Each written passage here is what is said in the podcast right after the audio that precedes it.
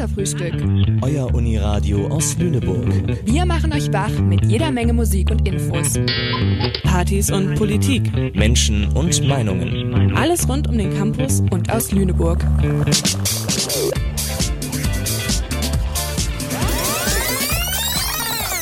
B-Seite, der Katerfrühstück Podcast. Sendeverantwortlich für diese Bürgerrundfunksendung ist Joanne Ilona Borowski. Ja, hallo, hallo und herzlich willkommen zu dieser B-Seite von eurem Uniradio Katerfrühstück. B-Seite ist unser Podcast und daran merkt ihr auch schon, wir senden auch in dieser Woche wieder von zu Hause. Wir halten uns auch ans Social Distancing und machen quasi unseren Radiopodcast für euch an diesem Dienstag, den 21. April. Für euch im Heimstudio sind heute Elli und Daniel. Hallo. Hallo. Die Corona-Zeiten, das sind äh, oft leider Zeiten der schlechten Nachrichten.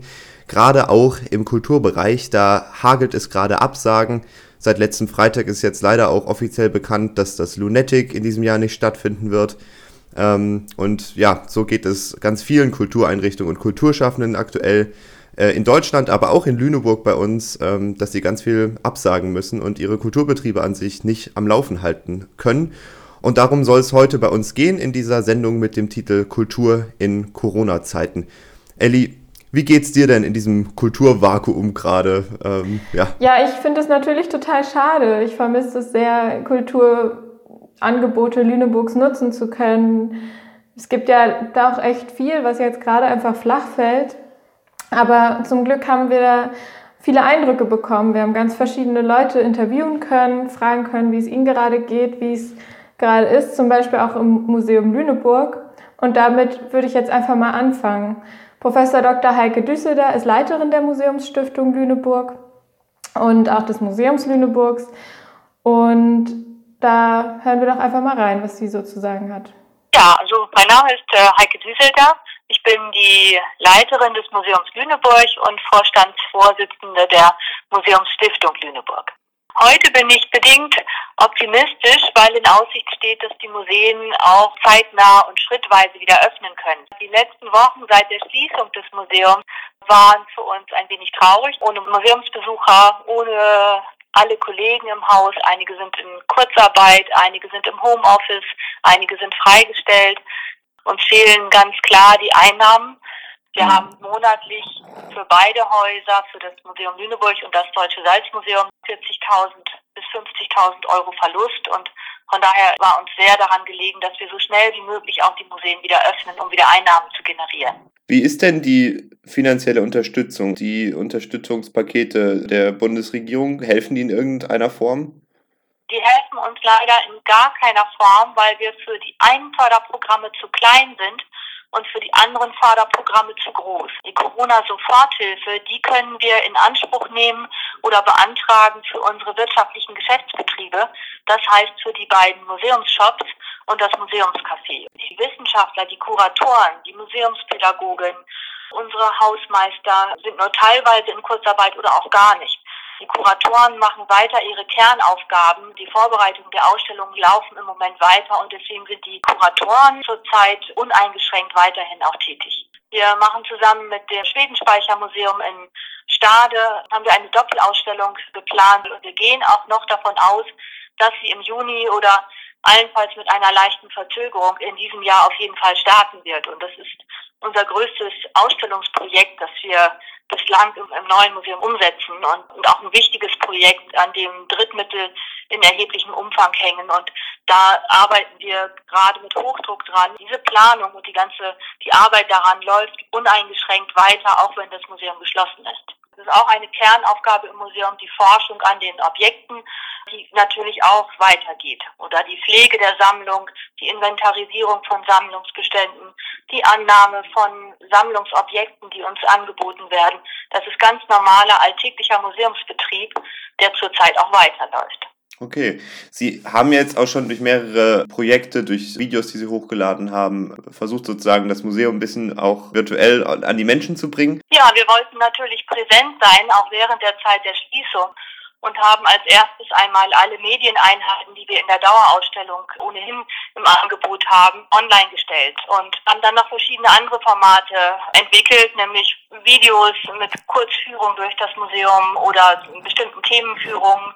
Wir haben Podcasts im Angebot, aber unsere Museumspädagogin hat auch für die Familien mit kleinen und etwas größeren Kindern etwas entwickelt, nämlich Malvorlagen zum Runterladen oder kleine Bastelsachen, jetzt eine kleine Ostergeschichte mit einem Tutorial.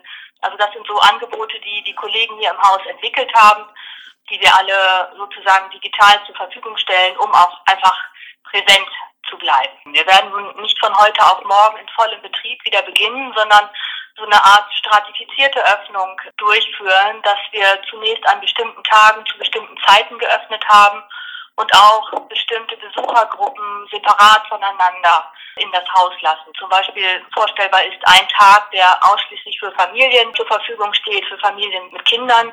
Ich kann mir aber auch vorstellen, dass wir einen Tag einrichten, an dem wir die Einzelbesucher und vor allem die älteren Besucher äh, nur ins, ausschließlich ins Haus lassen.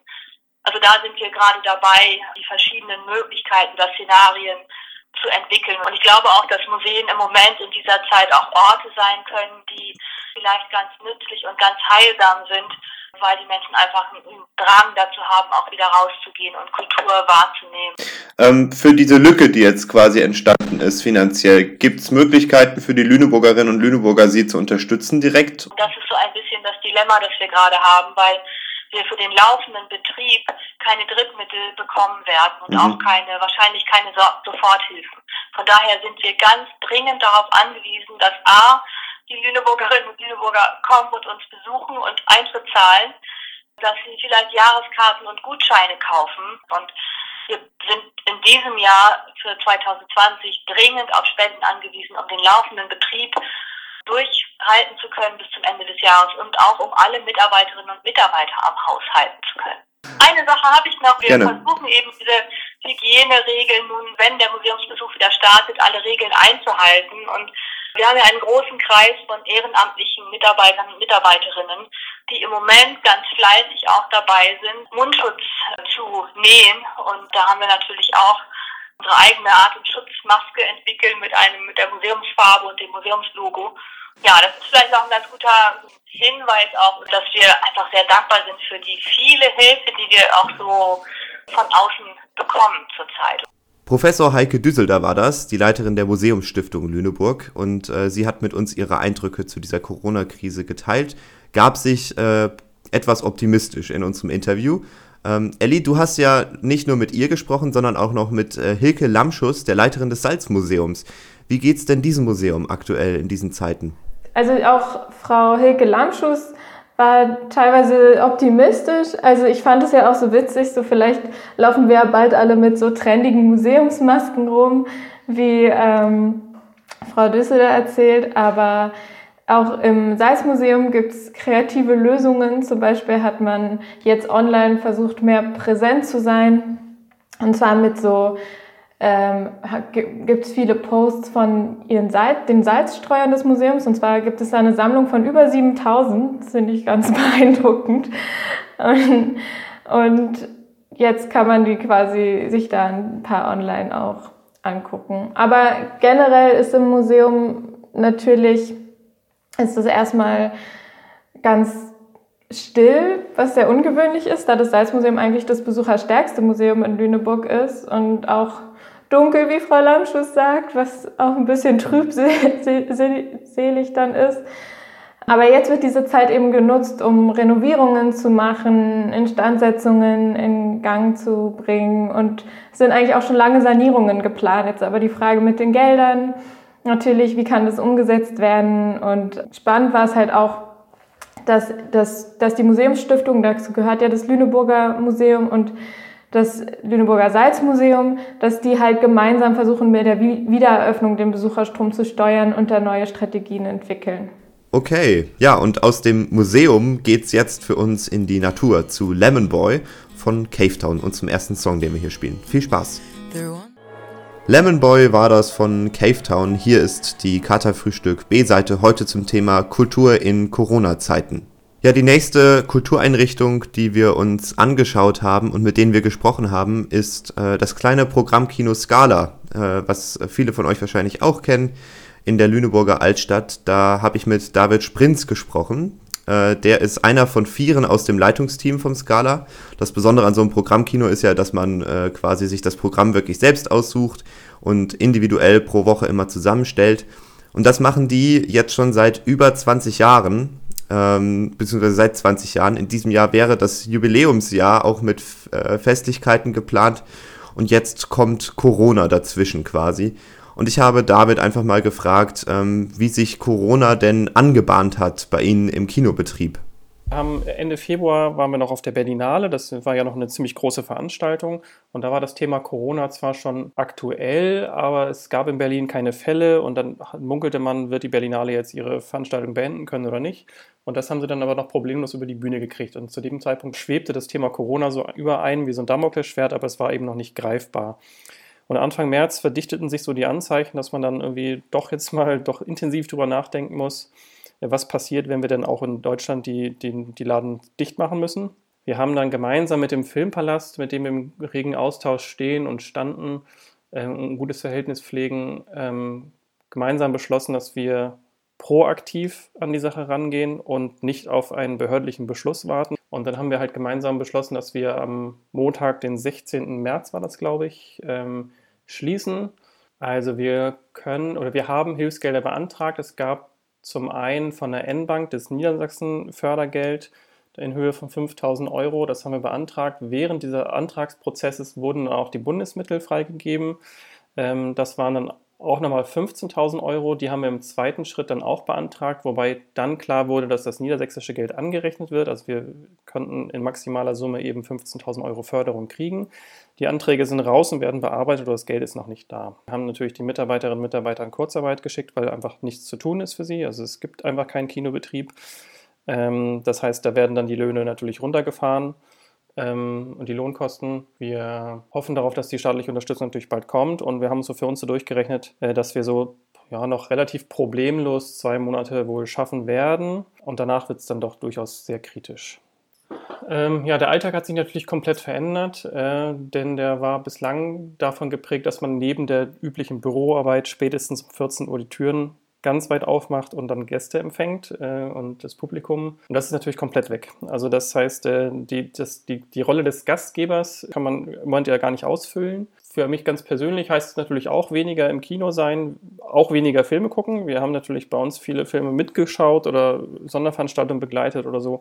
Das heißt, der, der, der Filmkonsum auf der großen Leinwand ist natürlich jetzt auch gerade runtergefahren auf Null. Schmerzlich vermisse ich unsere Sneak Preview, die wir zweimal im Monat machen, gemeinsam mit meinem Kollegen Kevin und der Jenny. Ähm, das ist eigentlich immer ein großes Highlight und tatsächlich der erste Tag, an dem wir geschlossen hatten, wäre abends eine Sneak Preview gewesen und ja, das tut dann schon im Herzen weh, muss man ganz ehrlich sagen. Und äh, das macht keinen Spaß. Ja, das ist, ist, ist einfach so. Man, wir kriegen sehr viel Zuspruch und wirklich viele Mails und Kommentare, die uns zeigen, dass wir wirklich auch fehlen. Das macht die ganze Sache natürlich schon irgendwie auch für den Kopf einfach leichter, weil man merkt, okay, man ist Teil der Welt da draußen und wird vermisst. Das ist schon sehr schön zu hören und zu wissen.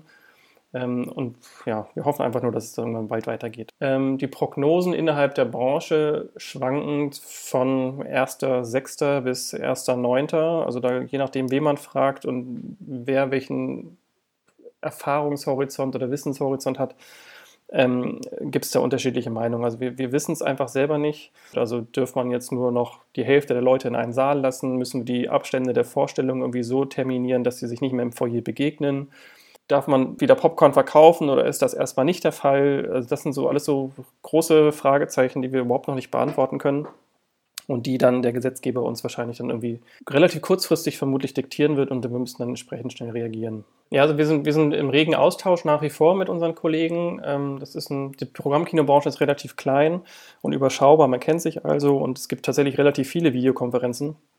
Ja, der Kinobranche geht es natürlich insgesamt ziemlich schlecht. Also gerade die Programmkinos sind, sind äh, Firmen oder Betreiber, die kulturelle Arbeit leisten und kulturelle Arbeit leisten heißt in den allermeisten Fällen natürlich nicht den Reichtum nach Hause scheffeln, sondern eben auf harte Kante genäht ein kulturelles, anspruchsvolles Programm zu gestalten. Und äh, da werden oder wurden selten große Rücklagen gebildet, die jetzt irgendwie angetastet werden können, sondern man hat tatsächlich von, je nach Betrieb mal von Monat zu Monat oder von Jahr zu Jahr es irgendwie geschafft, weiterhin seinen, seinen kulturellen Anspruch aufrechtzuerhalten.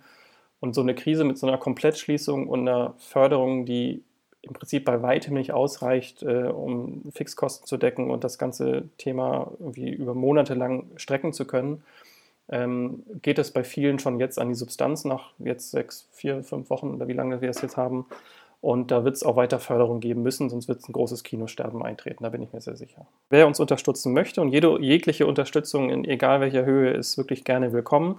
Ähm, Gutscheine bei uns kaufen auf der Internetseite, kann man die bestellen, dann kriegt man eine E-Mail mit unserer Bankverbindung oder einem Link zu PayPal, kann die Gutscheine bezahlen und wir verschicken sie dann per Post. Also wir sind auch da völlig analog, auch aus Überzeugung. Wir werden häufiger gefragt, ob man uns was Gutes tun kann ohne eine Gegenleistung, aber das sehen wir für uns persönlich noch ein bisschen kritisch. Wir denken, wenn man spenden will, da gibt es Stellen, die das deutlich nötiger haben. Äh, da muss man aber auch nochmal jetzt gerade nach Griechenland gucken. Ähm, das heißt, das Thema Spende ist für uns noch überhaupt nicht relevant. Wer es wirklich hart auf hart spenden spenden möchte, kann natürlich seinen Gutschein auch einfach nicht einlösen. Ja, David Sprinz war das vom Scala Programmkino. Ähm, er hat mir noch einige Sachen mehr erzählt. Äh, ein paar positive Sachen waren auch dabei, fand ich. Zum Beispiel, dass ihre Partner, ähm, also ihr Vermieter zum Beispiel, die Sparkasse Lüneburg, aber auch der Stromanbieter Lünestrom wohl sehr nachsichtig sind und auch in dieser Krise irgendwie offen mit diesem Problem umgehen und ähm, ja, da die Arbeit Hand in Hand funktioniert quasi. Ähm, und einen Tipp habe ich mir noch von David abgeholt. Äh, wer sein Kino schmerzlich vermisst ähm, und jetzt so ein bisschen das Scala-Feeling zumindest mit nach Hause nehmen möchte, der kann äh, den äh, Scala Newsletter abonnieren und da gibt es wöchentlich Streaming-Tipps aktuell ähm, für zu Hause ähm, von Filmen, die schon mal im Scala liefen, die jetzt äh, sozusagen entweder im Fernsehen laufen oder auf irgendwelchen Streaming-Plattformen zu finden sind. Für so ein bisschen das Programmkino-Feeling zu Hause. Ja, und wir haben uns natürlich noch mit vielen weiteren Kultureinrichtungen unterhalten äh, und gefragt, wie es in, in dieser Krise geht. Und die nächste hat Elli für euch. Ja, und zwar ist es, war das mit Kerstin Fischer, der Leiterin des Literaturbüros. Und auch sie war relativ positiv. Mal schauen, was sie so erzählt. Das Literaturbüro mit Sitz im Heinrich-Heine-Haus ist die zentrale Institution für Literaturförderung und Autorenförderung in Lüneburg. Unser Schwerpunkt ist Programm mit Lesungen für Erwachsene und zweiter Bereich gibt es auch ein Jugendprogramm mit Veranstaltungen für Schülerinnen und Schüler. Ja, mit dem Lockdown hieß es dann auch, dass das Heinrich-Heine-Haus und das Glockenhaus bis zum 30. April geschlossen sind. Das sind unsere Hauptveranstaltungsräume, aber auch die Universität unter anderem. Das bedeutet natürlich, dass wir auch alle Veranstaltungen sofort abgesagt haben für diesen Zeitraum und jetzt darauf warten, die Entscheidungen fallen werden, ab welcher Größe man eventuell wieder veranstalten kann. Das war jetzt für uns noch relativ unproblematisch. Wir hoffen, Teil der Veranstaltung auf jeden Fall in den Herbst dann auch verlegen zu können. Schwieriger ist es natürlich für die Autorinnen und Autoren, wenn Lesungen ausfallen, gerade wenn nur ein neues Buch erschienen ist, weil darüber natürlich auch Öffentlichkeitsarbeit passiert und Buchverkäufe und die Lesungshonorare für die Autorinnen und Autoren einfach auch eine wichtige Einnahmequelle. Literaturbüro wird vom äh, Land Niedersachsen als Hauptförderer finanziert. Und zusammen mit der Hansestadt und auch vom Landkreis bekommen wir Gelder. Und dann werben wir bei verschiedenen Stiftungen die Mittel für Projekte ein. Das ist für dieses Jahr gesichert. Arbeit haben wir auch genügend. Und damit hier auch was passiert, wurde im Jugendbereich digitale Formen gesucht. Da hat Marie Blankemeyer dieses Jugendprogramm organisiert verschiedene Autorinnen und Autoren angesprochen, die eigentlich jetzt hätten kommen sollen oder die äh, mal hier waren, ob sie Home-Videos drehen und zeigen, was sie jetzt in dieser Zeit machen und an welchen Büchern sie arbeiten. Wir haben jetzt einen YouTube-Kanal dafür eingerichtet. Unter Junges Literaturbüro YouTube findet man das. Wir haben unser eigenes Programm, aber mit den Verlagen sind wir natürlich in Kontakt und klären halt, was im Herbst dann möglich ist. Wir haben im Grunde genommen genug zu tun. Wir können auch noch zum Teil ins Heinehaus kommen zum Arbeiten. Ich muss sagen, für das Literaturbüro das ist ein großes Glück. Ja, ich denke, für eine gewisse Zeit kann das so sein, aber dann ist es auch wichtig, dass das Programm wieder anlaufen kann. Mal sehen, ob das vielleicht doch schon im Juni mit kleineren Veranstaltungen möglich sein wird oder doch erst ab Herbst. Also das Wichtige sind auch, dass die Buchhandlung wieder öffnen dürfen. Das ist für Verlage und Autoren und für die Buchhandlung selbst natürlich elementar und für uns auch eine schöne Nachricht gewesen. Doch ein Stück Normalität wieder. Aber ja, wie gesagt, ich denke, die Künstler und Literaten trifft mit am härtesten, weil sie einfach von den Einnahmen ihrer Auftritte finanziell abhängig sind und oft wenig Absicherung haben. Sind Sie da als Literaturbüro dann so eine unterstützende Kraft? Ja, was wir im Jugendprogramm machen, hat tatsächlich auch so eine Funktion, weil es auch ein Honorar gibt für diese Filme. Ja, bei den Autoren im Erwachsenenbereich hoffen wir darauf, dass wir dann einfach im Herbst die Veranstaltung nachholen. Ja, schön ist einfach, dass das Interesse weiter bestehen bleibt man halt auch diese Online-Angebote nutzt und in Kontakt hält. Ja, wir hoffen auch für die ganzen, die prekär unterwegs sind, dass sie diese Zeit gut überstehen und dass es nicht nachher bedeutet, dass die kleinen Initiativen, die alternativen Veranstalter nicht mehr weitermachen können, weil sie einfach ja, finanzielle große Probleme haben. Das war Kerstin Fischer vom Literaturbüro. Und mich hat es sehr gefreut, da so eine positive Rückmeldung zu bekommen, dass es denen recht gut geht.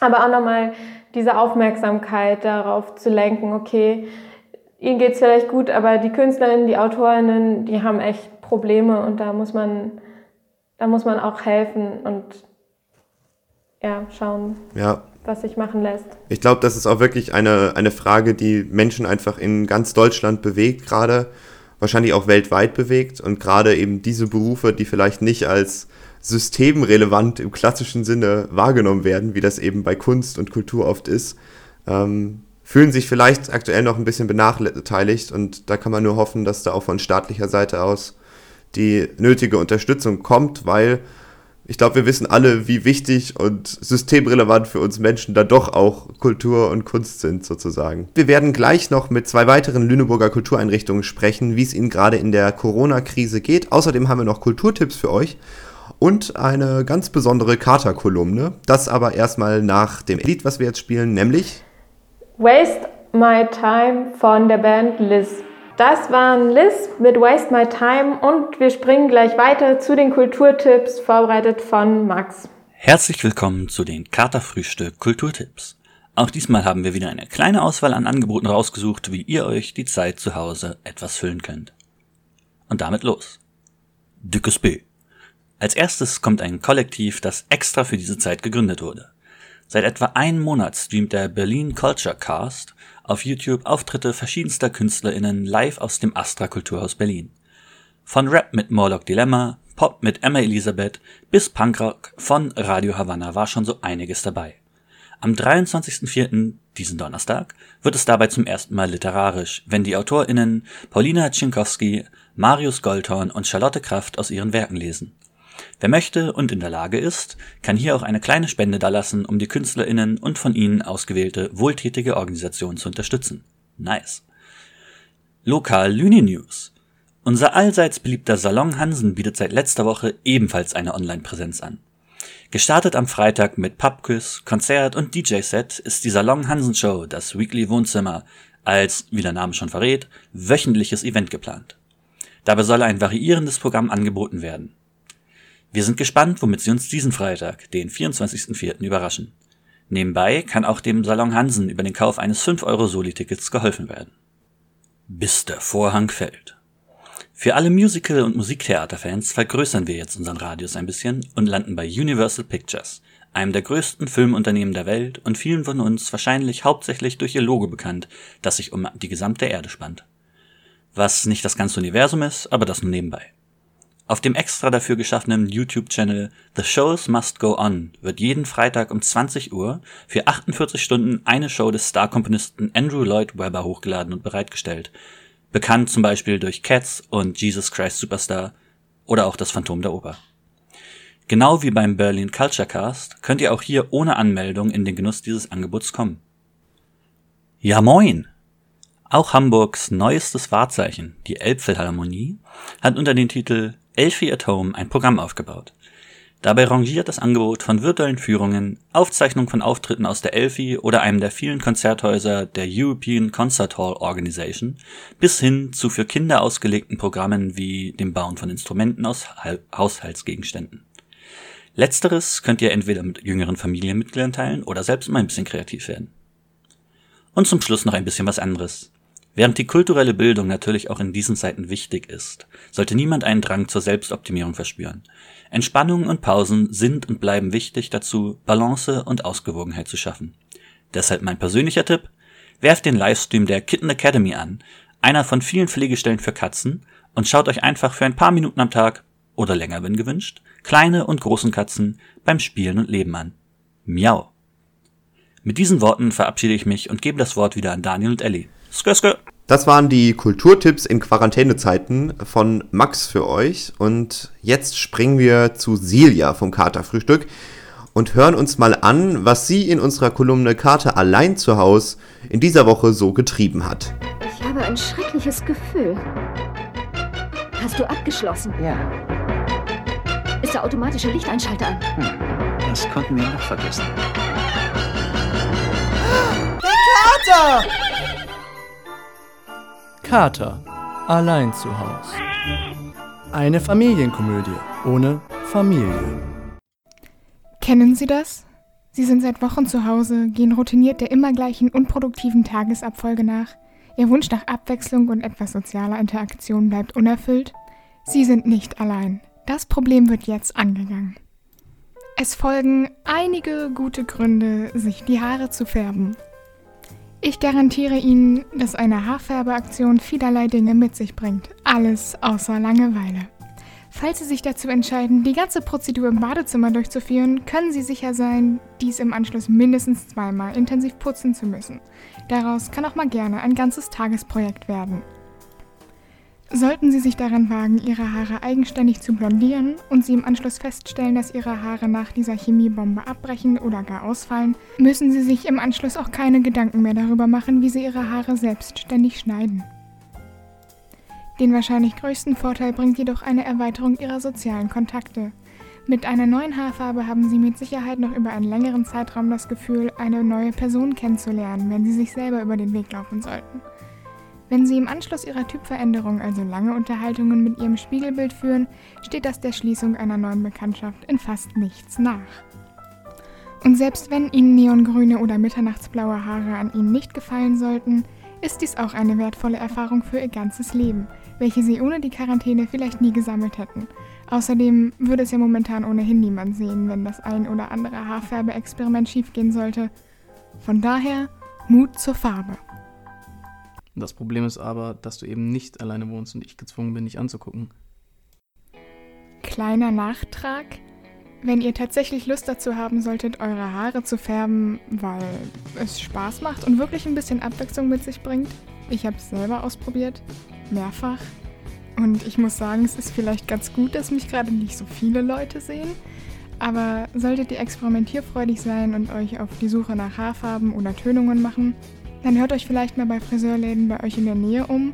Einige bieten nämlich einen Farbe-to-Go-Service an, wo eure Wunschfarbe für euch dann angerührt wird, ihr euch die kontaktlos abholen und bei euch zu Hause selber anwenden könnt. So hättet ihr eine Alternative zu Drogerieprodukten und könntet lokale Friseurläden unterstützen, welchen ja momentan die eigentlichen Einnahmen ausbleiben.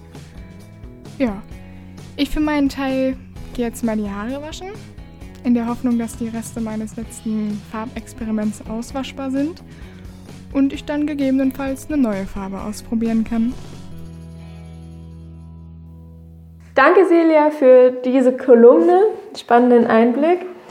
Und wir gehen jetzt weiter zu Margit Weihe, der Leiterin des Theaters im Innovum.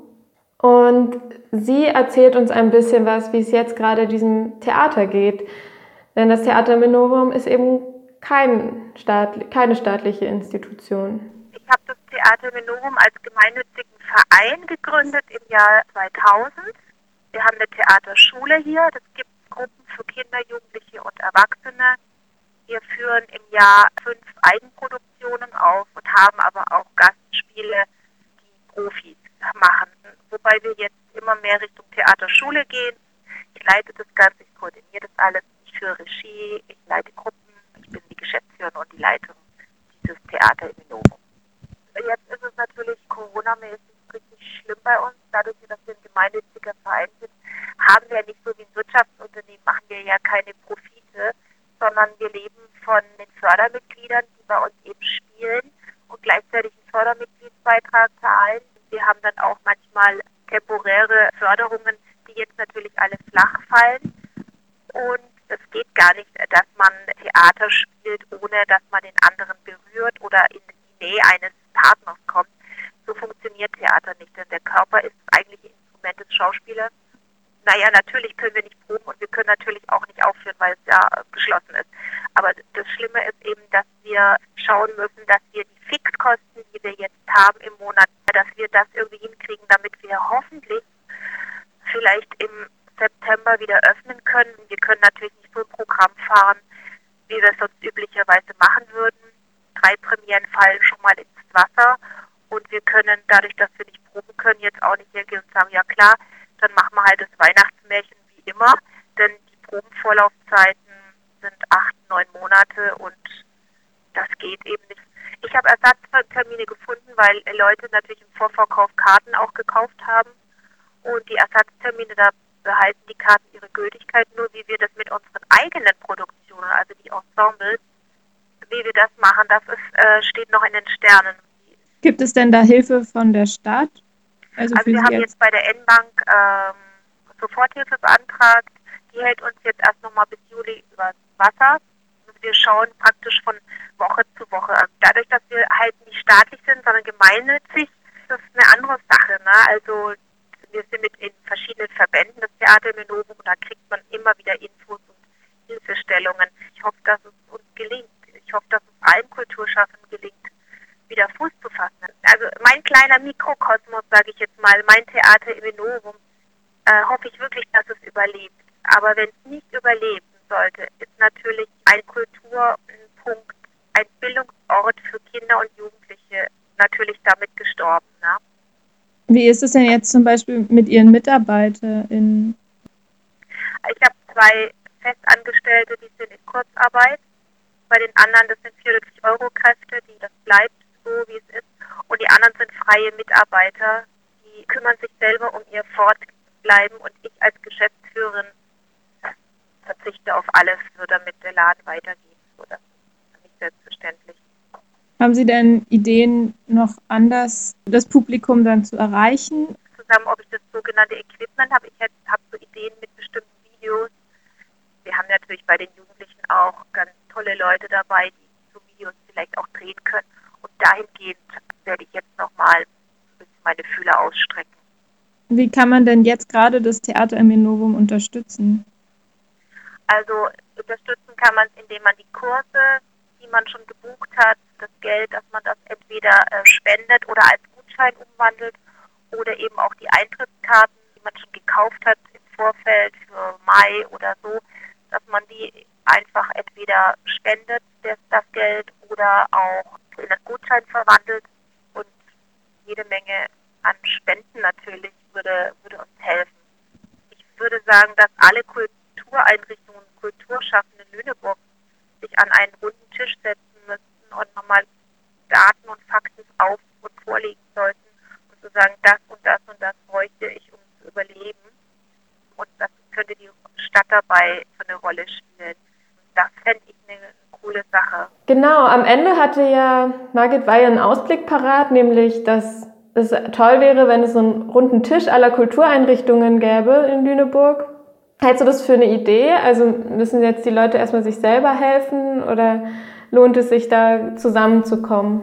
Ich glaube, es ist auf jeden Fall richtig, ähm, ins Gespräch zu kommen irgendwie und gerade in so Krisenzeiten zusammenzustehen ähm, was auch, glaube ich, der Fall ist. Also zum Beispiel, ähm, das Scala hat mir auch erzählt, dass sie mit dem Filmpalast eng zusammenarbeiten und so. Ähm, und eben gerade, wenn diese Finanzierungsformen so unterschiedlich sind und auch die Finanzhilfen so unterschiedlich sind, dass Enovum eben, ähm, man hat es ja eben gehört, eher düstere Ausblicke als äh, sozusagen nicht staatlich finanzierte Institution. Ähm, ich glaube, da muss man wirklich jetzt sich zusammensetzen und äh, gucken, dass man sich gegenseitig irgendwie stützt, weil also Monopole und, äh, und Armut an, an Programmen, das ist, glaube ich, im Kulturbereich nie gut, sondern es lebt immer davon, diese Diversität zu haben und die verschiedensten Formen des Ausdrucks zu haben. Ähm, und das wäre echt schade, wenn die Krise tatsächlich hier in Lüneburg dann solche Opfer ähm, hervorbringt quasi. Und schade wäre das natürlich auch in der Clubkultur. Da ist ja Lüneburg auch nicht besonders reichhaltig bestückt. Ähm, und deswegen haben wir uns natürlich auch dafür interessiert, wie es den Clubs in diesen Zeiten, wo man nicht tanzen gehen kann, geht. Und haben uns mit Christian Müller unterhalten vom Salon Hansen. Ähm, das ist der Leiter vom Salon und auch der Booker. Das heißt, er kümmert sich darum, die Bands und DJs und so weiter äh, zu buchen ähm, und auch er ist echt traurig aktuell, weil der Salon Hansen eigentlich auch sein zehnjähriges Jubiläum in diesem Jahr äh, feiern würde. Ähm, das sind ehemalige Studierende von der Leuphana, die haben auch das Lunatic gegründet und dann eben den Salon und weitere Kultureinrichtungen. Und ähm, ja, auch Christian habe ich am Anfang mal gefragt, wann der Moment so war, als sie verstanden haben, dass es jetzt erstmal nicht weitergeht mit dem Salon. Ich erinnere mich noch ganz gut tatsächlich. Wir hatten am 7. März noch eine Party im Salon, die lief auch noch tatsächlich relativ unbetroffen davon, also jetzt auch in Bezug auf sowas wie Besucherzahlen und ähnliches. Also da war alles noch ganz normal und wir hatten dann am Dienstag ein relativ großes Treffen teamintern, wo wir so ein bisschen über Verbesserungen, Geschichten im Ablauf und so weiter gesprochen haben. Und da hatten wir uns ganz viel vorgenommen und sozusagen für die weiteren Wochen. Und ähm, dann war es irgendwie, ging es dann aber eigentlich ganz schnell Schlag auf Schlag. Also am Donnerstag hatten wir einen Jazzclub geplant, so eine monatlich stattfindende Veranstaltung. Die Künstler kamen an dem Tag aus Bayern angefahren, waren sogar dann auch schon in Lüneburg und dann haben wir ganz kurzfristig äh, mehr oder weniger noch eigeninitiativ ohne Anordnung sozusagen entschieden, die Veranstaltung schon nicht mehr stattfinden zu lassen. Und ja, danach war ich dann natürlich im Wesentlichen erstmal damit konfrontiert, Veranstaltungen abzusagen, ganz viel Kommunikation Kommunikation zu betreiben, mit beteiligten Veranstaltern und Künstlern zu schreiben, bestenfalls bestimmte Termine schon mal zu verschieben, bevor man sie absagen muss, was natürlich auch nur bedingt geht, weil wir generell mit einem gewissen Vorlauf planen und da eben auch im Herbst schon einige Programmpunkte halt standen. Wir haben generell das so, die Soforthilfe beantragen können vom Land Niedersachsen, die ja dann irgendwann auch kombiniert wurde mit den Bundesmitteln. Wir haben auch das Paket sozusagen beantragt und auch bewilligt bekommen. Das hilft uns natürlich jetzt erstmal, um bestimmte Festkosten erstmal zumindest vor vorübergehend darüber abdecken zu können. Ähm, die Mitarbeiter, die festangestellt sind, sind in Kurzarbeit gegangen. Also so diese ganz klassischen Geschichten, die man jetzt natürlich auch viel in den Medien die ganze Zeit mitbekommt, sind bei uns natürlich auch entsprechend gelaufen, wo man natürlich eigentlich jetzt in der Saison gerade versucht, alles Geld äh, einzuspielen, damit man erstmal wieder über den Sommer kommt. Und de facto ist es jetzt natürlich so, dass wir das alles nicht haben, plus dass der Sommer trotzdem kommt, plus dass wir auch noch nicht wissen, wann wir überhaupt wieder aufmachen können. Deswegen ist es jetzt erstmal auf jeden Fall natürlich eine Hilfe, aber es steht natürlich sehr weit in den Sternen, wie lange die uns dann konkret halt weiterhelfen wird. Es hat halt ein bisschen gedauert, bis diese Allgemeinverfügung da war und solange die nicht gekommen ist, war man halt rechtlich auch die ganze Zeit eigens, also in der Verantwortung und in der Verpflichtung hatte keinerlei Ersatzmöglichkeiten, äh, gerade wenn es dann um Verträge geht und höhere Gewalt und diese ganzen Thematiken. Da hoffen wir jetzt natürlich, dass jetzt auch schnell eine entsprechende neue Allgemeinverfügung kommt, damit ich zum Beispiel bestimmte Veranstaltungen aus dem Mai, wie gesagt, da hatten wir Zehnjähriges geplant und einige Highlights auch, eben die Sachen dann jetzt auch offiziell verschieben kann. Und im Moment wäre das auf jeden Fall auch der Stand, mit dem wir intern so ein bisschen planen. Das heißt, wir gehen eigentlich davon aus, dass wahrscheinlich vor September nichts passiert. Und dann wird natürlich wahrscheinlich schon auch noch das Thema auf uns zukommen, dass man unter neuen Voraussetzungen wird öffnen müssen. Also ich denke an sowas wie Desinfektionsmittel am Eingangsbereich bereitstellen und so eine Sachen. Also mit so einem Themen setzen wir uns natürlich jetzt auch schon frühzeitig auseinander, um eben dann bestenfalls schnell reagieren zu können, wenn es dann irgendwann hoffentlich wieder losgeht und wir noch da sind. Genau, also im Prinzip äh, sind wir ja fast schon ein bisschen spät dran, wenn man sich so anguckt, wie schnell andere teilweise in dieses Streaming-Ding eingestiegen sind. Um, uns war es aber sehr wichtig, ähm, da auch ein bisschen konzeptionelle Vorarbeit reinzustecken. Wir haben uns tatsächlich jetzt über ein paar Wochen in einem ähm, sehr kreativen Team, sage ich mal, irgendwie Gedanken gemacht, wie man das cool aufziehen kann. Und was jetzt am Ende daraus entstanden ist, ist die, die Salon Hansen Show, so haben wir das Ganze jetzt genannt. Und es soll auch tatsächlich so ein bisschen natürlich mit dem Augenschmunzeln, aber schon so ein bisschen in Richtung Show gehen. Das heißt, wir werden ab sofort wöchentlich freitags zur Primetime aus dem Salon senden. Es gibt eine Moderation, die durch die Sendung leitet und dann werden wir im Rahmen dieser Sendung verschiedene Kulturbeiträge, teilweise live aus dem Salon, teilweise zugeschaltet, quasi senden, die dann Programmpunkte widerspiegeln, insbesondere die sonst im Salon auch stattfinden. Natürlich geht es auch darum, dass wir versuchen wollen, darüber ein bisschen Geld zu akquirieren. Das heißt, es gibt Spendenlinks, die dann eingeblendet werden. Also es kostet nichts, aber natürlich freuen wir uns, wenn Leute dann irgendwie entsprechend vielleicht im Rahmen der Show auch was überweisen oder spenden. Und dieses Geld wiederum geht auch nicht nur an uns, sondern eben auch an die beteiligten Künstler, weil das hatte ich ja eben schon gesagt. Also wir wollen es dann eben auch weitergeben, anteilig, weil die Bands und so weiter gerade auch natürlich keine Einnahmen haben. Wir haben ein paar Vorteile erstmal grundlegend, weil wir, glaube ich, grund grundsätzlich also eigentlich seit Beginn an irgendwie ein sehr familiäres Konstrukt sind mit den Leuten, mit denen wir da arbeiten. Das heißt, es gibt eine sehr tiefe Vertrauensbasis untereinander und da auch ein sehr solidarisches Prinzip, wenn es darum geht, jetzt irgendwie finanziell, auch privat sozusagen jeder für sich auf ein Minimum haushalten zu können. Die Studis sind natürlich schon noch eine unserer wichtigsten Zielgruppen und natürlich ist es auch klar, dass da besonders wenig Geld da ist. So. Deswegen, ich glaube, was uns einfach erstmal generell hilft und uns auch einfach grundlegend motiviert ist, wenn möglichst viele Leute sich unsere neue Sendung angucken und bestenfalls Gefallen daran finden und das weiter verbreiten, weil das wiederum natürlich nicht zwingend monetäre Hilfe ist, aber einfach auch so ein bisschen Energie und einen Push gibt, dass man da vielleicht wirklich was auf dem richtigen Weg ist, um die nächsten Monate sozusagen trotzdem weiterhin Kultur anbieten zu können. Christian Müller war das, äh, der Leiter des Salon Hansens zur aktuellen Situation in Corona-Zeiten. Ja, Elli, du bist ja eigentlich auch ein richtiger Tanzvogel. Äh, wie geht's dir denn jetzt, wenn du so hörst, okay, wahrscheinlich bis August, September, also in diesem Semester wird das nichts mehr mit Tanzen gehen im Salon Hansen? Ja, ich bin natürlich total traurig darüber. Ich habe mich schon sehr auf das Lunatic gefreut, vor allem einfach, weil das auch so ein, ich weiß ja jetzt auch letztes Jahr nicht stattgefunden hat und naja, ich hoffe einfach, dass sich sowohl das Salon Hansen gut, gut erhält und auch, ähm, dass es nächstes Jahr hoffentlich wieder ein Lunatic geben wird. Und drückt da auf jeden Fall die Daumen. Absolut. Und ich glaube, als Appell an euch, liebe Kater-HörerInnen, ähm, zeigt den Kultureinrichtungen, zu denen ihr gerne geht, dass ihr da seid, dass ihr sie nicht vergesst. Also das war, glaube ich, die Quintessenz aus den Gesprächen, die ich geführt habe. Ähm, die Leute freuen sich zwar auch über Spenden und über finanzielle Zuwendung, aber auch, wenn man einfach mal eine E-Mail schreibt und sagt, hey, ich vermisse das gerade bei euch zu sein. Und ähm, ja, die Leute wissen auch, dass Studis nicht unbedingt so viel Geld haben, äh, auch nicht in diesen Zeiten, äh, um sie zu unterstützen, aber ähm, so tröstende Worte und irgendwie Zeichen, dass man noch da ist und an sie denkt, das kann, glaube ich, auch echt äh, helfen, den Leuten, das durchzustehen, diese Krise. Elli, nach diesen ganzen Interviews, ähm, wie geht's dir gerade? Glaubst du, dass du zuversichtlich bist oder machst du dir wirklich Sorgen um die Lüneburger Kulturszene?